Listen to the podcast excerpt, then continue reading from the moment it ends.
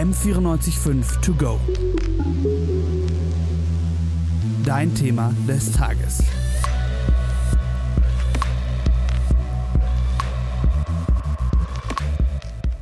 Ist euch eigentlich schon mal aufgefallen, dass vor Frauentoiletten super oft lange Schlangen warten, vor Männerklos aber fast nie? Also mich nervt das total. Hast du schon mal darüber nachgedacht, warum das so sein könnte, Tim? Also mir ist das Ganze auf jeden Fall schon mal aufgefallen, aber bevor wir mit der Planung von diesem Podcast gestartet haben, habe ich mir nie wirklich darüber Gedanken gemacht. Aber jetzt weiß ich, dass es halt an der strukturellen Benachteiligung von Frauen in unserer Gesellschaft liegt. Genau. Männer- und Frauentoiletten sind meistens auf genau gleich viele Quadratmeter geplant. Klingt eigentlich fair, aber da Männer auch Pissoirs benutzen können, gibt es schon mal insgesamt mehr Klos. Frauen brauchen zusätzlich auch noch länger auf der Toilette, weil wir nicht so praktisch im Stehen pinkeln können und natürlich auch öfter mal unsere Periode haben.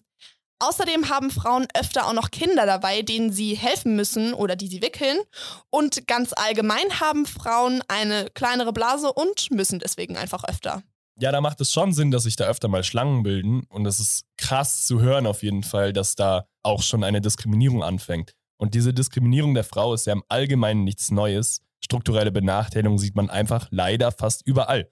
Wir wollen heute aber über ein Thema sprechen, das noch nicht so allgemein bekannt ist.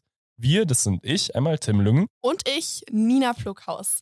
Wir erklären euch heute, was der Gender Data Gap ist und welche Auswirkungen er auf das Leben von Frauen hat. Übrigens, wenn wir hier von Männern und Frauen reden, meinen wir immer biologische Männer und Frauen. Wir unterscheiden also zwischen Gender und biologischem Geschlecht und möchten nicht, dass queere Menschen sich in diesem Podcast nicht gesehen fühlen. Viele der Probleme, die der Gender Data Gap beinhaltet, treffen nämlich auch auf sie zu. Übrigens, vor ungefähr einem Jahr gab es schon mal einen Podcast zu diesem Thema von Johanna Felber nämlich. Liebe Grüße an dieser Stelle an dich. Liebe Grüße. Den könnt ihr euch gerne auch anhören, wenn ihr wissen wollt, in welchen Lebensbereichen er überall auftritt und wie. Der Podcast ist aber keine Voraussetzung für diesen Podcast. Heute wollen wir nämlich vor allem wissen, ob sich was getan hat in der Wissenschaft und unter der Ampelkoalition und ob es irgendwelche neuen Lösungsansätze für das Problem gibt. Aber nochmal Recap, was ist der Gender Data Gap eigentlich genau? Wörtlich übersetzt bedeutet das Wort Geschlechterdatenlücke. Der Gender Data Gap besagt, dass es über Frauen weniger Daten aus Studien gibt als über Männer. Ob medizinische Forschung oder in der Technik, es ist eigentlich überall so. Genau, es wurden ja früher in der Medizin auch fast nur Männer untersucht, denn es durften ja auch früher nur Männer Medizin studieren. Heute ist das zum Glück nicht mehr so und Frauen dürfen studieren und werden auch häufiger in Studien untersucht. Trotzdem immer noch nicht oft genug. Aber weil früher eh nur ein Geschlecht untersucht wurde, musste man sich überhaupt keine Gedanken darüber machen, ob verschiedene Geschlechter sich unterscheiden. Und dieses Mindset hat sich bis heute irgendwie gehalten. Also der männliche Körper wird in vielen Teilen der Datenerhebung einfach als Norm angesehen. Oft werden Studiendaten dann gar nicht erst nach Geschlechtern aufgeschlüsselt und deswegen werden zum Beispiel unterschiedliche Wirkungsweisen von Medikamenten gar nicht erst erkannt. Außerdem wird der weibliche Körper oft auch als zu kompliziert angesehen. Das hat uns die Gendermedizinerin Ute Seeland genauer erklärt, die an der Charité in Berlin arbeitet. Das ist so eine gewisse Befürchtung, dass man jetzt noch mal ganz, ganz viel lernen muss. Und dann, wenn man jetzt jede Frau fragen muss, in welchem Bereich des Zykluses sind sie denn gerade, dass man dann noch mal ganz viele verschiedene Symptome hat oder irgendwie Therapiestrategien. Und dann sage ich immer, ich kann sie beruhigen.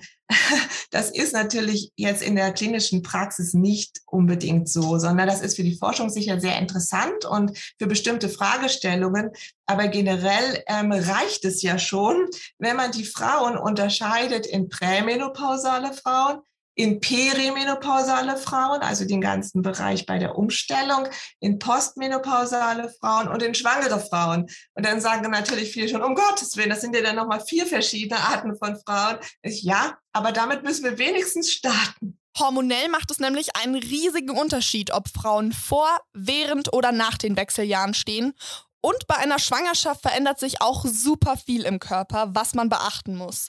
Medikamente wirken anders und Frauen reagieren manchmal auch anders. Es wäre natürlich toll, wenn irgendwann auch der Zyklus mit in die Forschung einbezogen würde.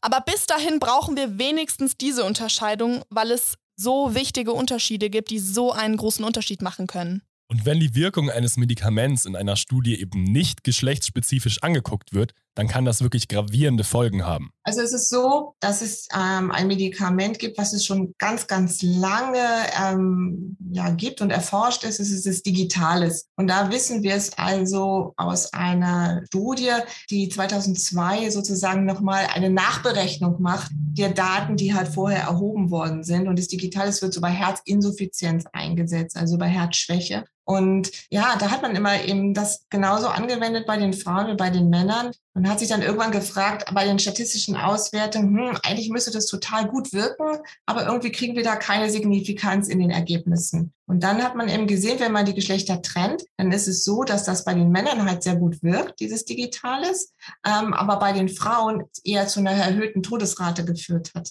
Und sowas darf einfach wirklich nicht passieren.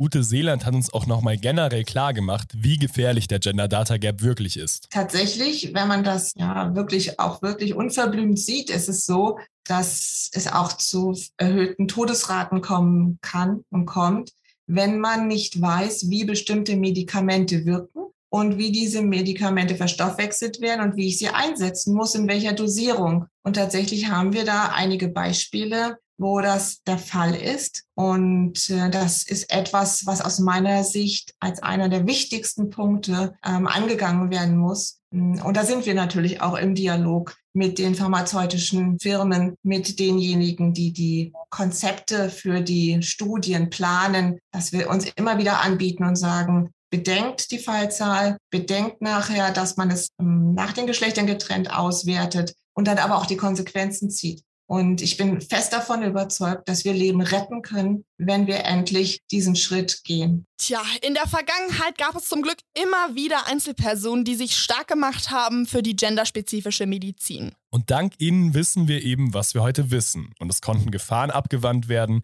Aber wir müssen natürlich an einen Punkt kommen, an dem es eine Selbstverständlichkeit ist, in medizinischen Studien auf die verschiedenen Geschlechter einzugehen. Wie die nächsten Schritte dann aussehen sollen, erklärt Frau Seeland. Der Trend ist ja die Präzisionsmedizin. Das heißt, dass wir wirklich super individuell arbeiten und ähm, das wäre natürlich ein Traum. Aber aus meiner Sicht ist das natürlich etwas noch, was wirklich ein langes, langes Ziel ist, weil da brauchen wir ganz, ganz viele Ressourcen für.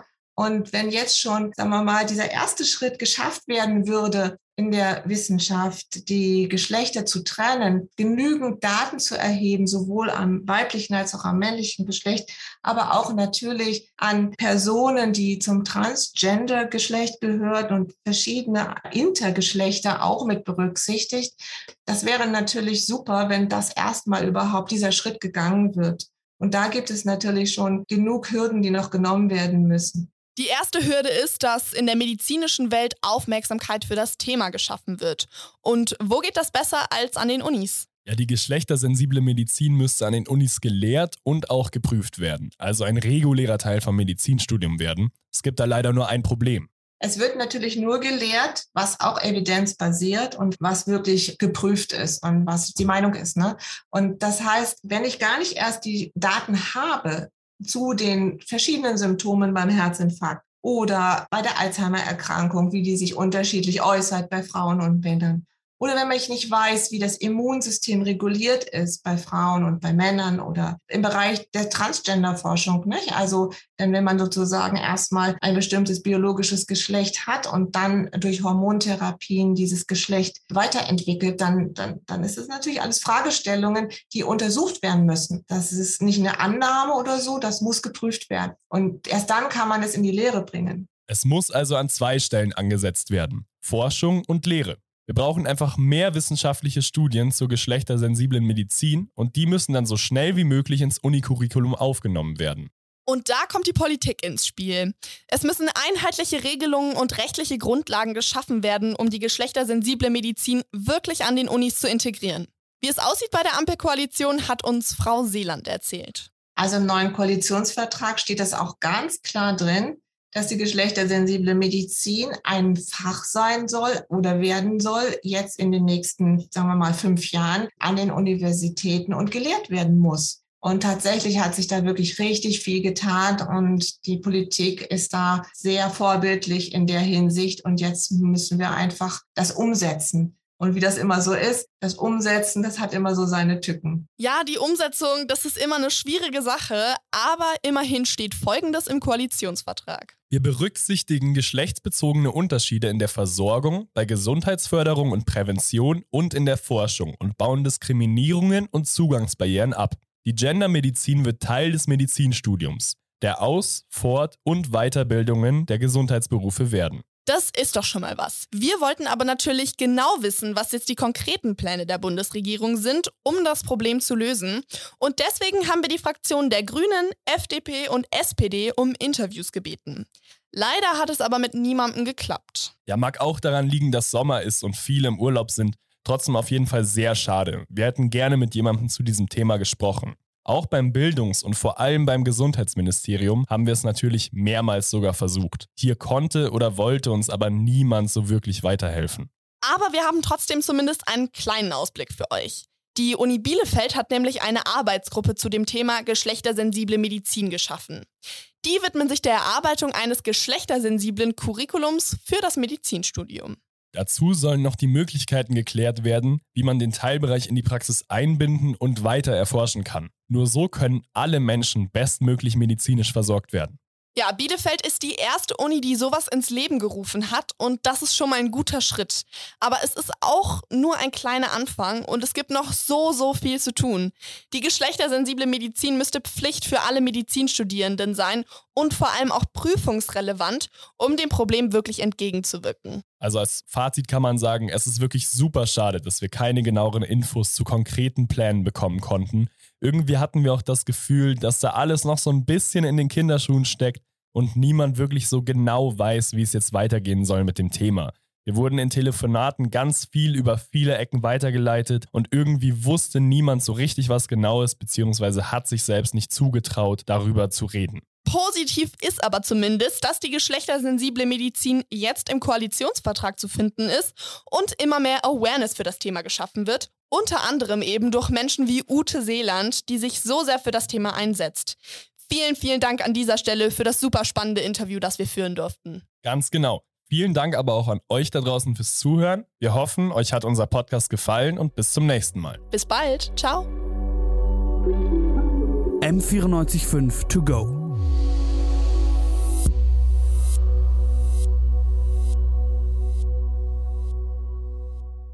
M945 To Go ist eine M945 Produktion. Ein Angebot der Media School Bayern.